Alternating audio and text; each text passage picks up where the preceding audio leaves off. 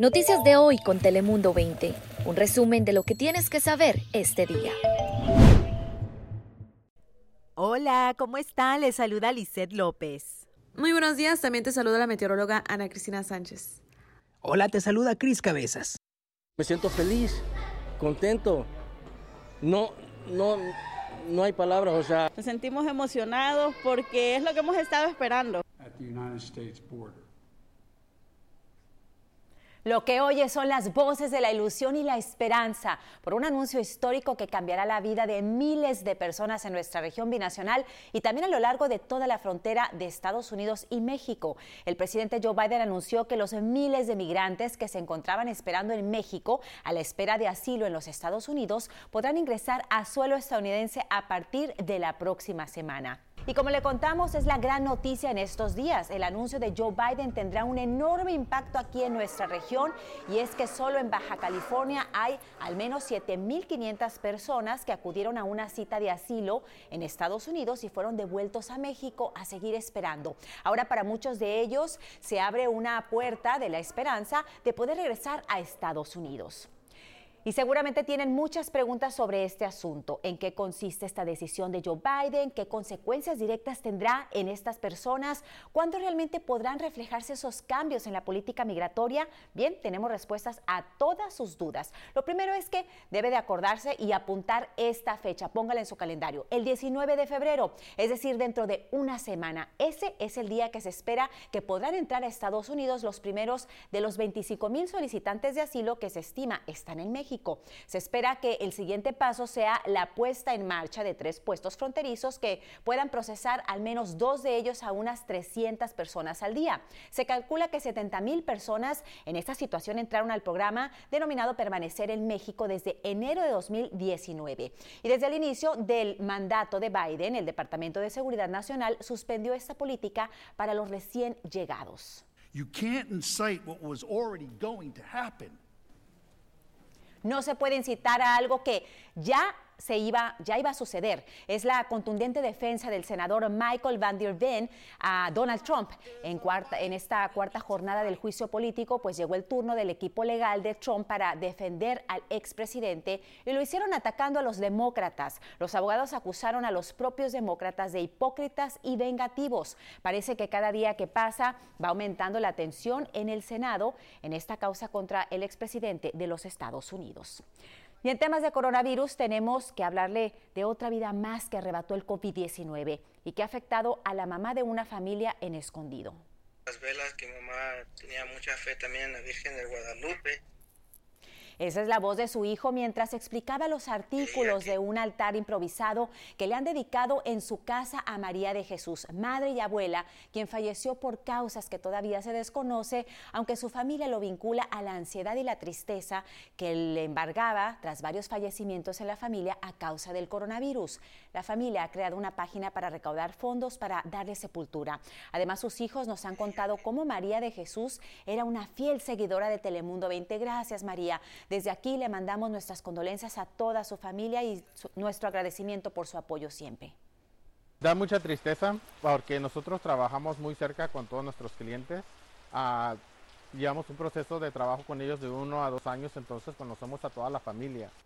Y ese es Antonio Cruz, empresario latino de la zona de City Heights, que ha visto cómo su florería ha pasado de recibir órdenes para adornar fiestas, bodas, quinceañeras o comuniones a algo mucho más triste despedir a los fallecidos, muchos de ellos por el coronavirus. Pese a ser una situación triste, pues los funerales, bueno, se han convertido en una de las principales tablas de salvación para hacer dinero para este tipo de negocios en el último año. Una situación contradictoria, ¿no creen? Que tiene que aceptar como profesionales. Y ya saben que nuestros mayores, nuestros mayores grupos, o más bien las personas de mayor edad, son uno de los grupos más vulnerables por el coronavirus y también son los más necesitados pues al momento de concretar una cita para su vacuna. Seguro ustedes conocen casos de personas mayores a las que les resulta difícil manejar y controlar una computadora y hacer su cita. Pues bien, en San Marcos han abierto un centro de vacunación específico para las personas hermosas de la tercera edad. No serán citas por internet, simplemente llamando al teléfono 211 y así pues buscan hacer el trámite lo más sencillo posible para que puedan recibir su vacuna. Además, el lugar contará con cuidadores para asistir a las personas mayores, un centro muy necesario para fomentar que nuestros adultos de la tercera edad se puedan vacunar lo más pronto posible. Ahora pasamos contigo, Ana Cristina, para conocer las temperaturas del día de hoy.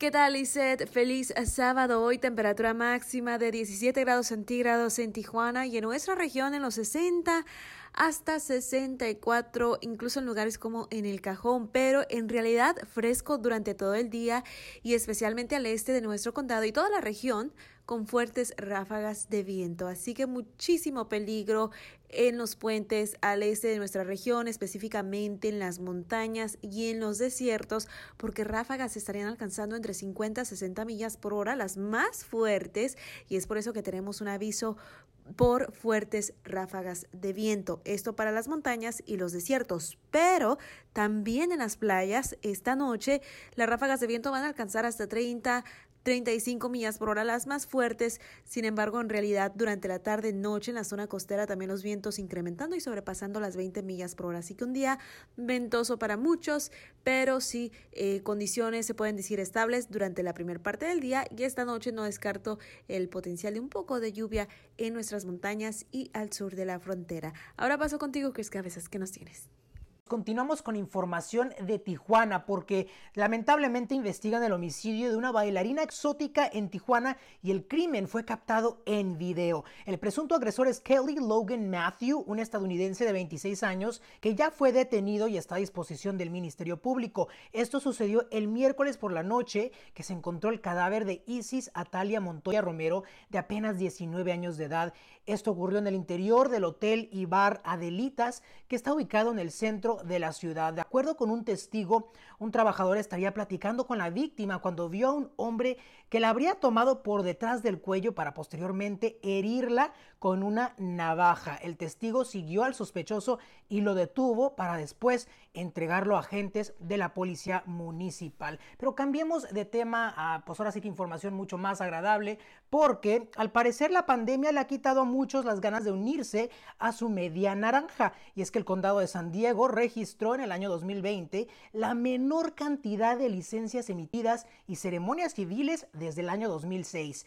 De acuerdo con autoridades, pues el promedio es de más de 25 mil licencias y el año pasado solamente registraron alrededor de 17 mil, una disminución de más de un tercio. Incluso el turismo relacionado a, ceremonias matrimoniales, pues también se vio afectado, pero según expertos, no es porque no se quieran casar, simplemente parejas están esperando hasta que sea seguro celebrarlo con toda la familia, ya que haya una cura al coronavirus o que todo el mundo esté vacunado y así celebrar más bonito con toda la familia, ¿no? Yo soy Cris Cabezas, Lisette, regresamos contigo que nos tienes más.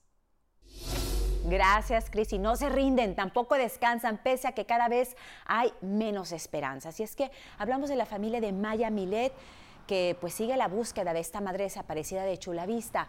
Recuerden, esta mujer fue vista por última vez el pasado 3 de enero en las dunas Glamis. Es precisamente ahí, en esas dunas ubicadas a 150 millas al este de San Diego, donde se extiende ahora la búsqueda para poder encontrarla. Si usted conoce a alguien o tiene algún tipo de información sobre Maya y su búsqueda, puede compartirlo en la página de Facebook creada por la misma familia. Y si usted es uno de esos enamorados o enamoradas en nuestra región y quiere comprar flores, le advertimos que tiene que tener mucho cuidado si deciden ir al otro lado de la frontera a México, pues para pagar menos dinerito por sus flores.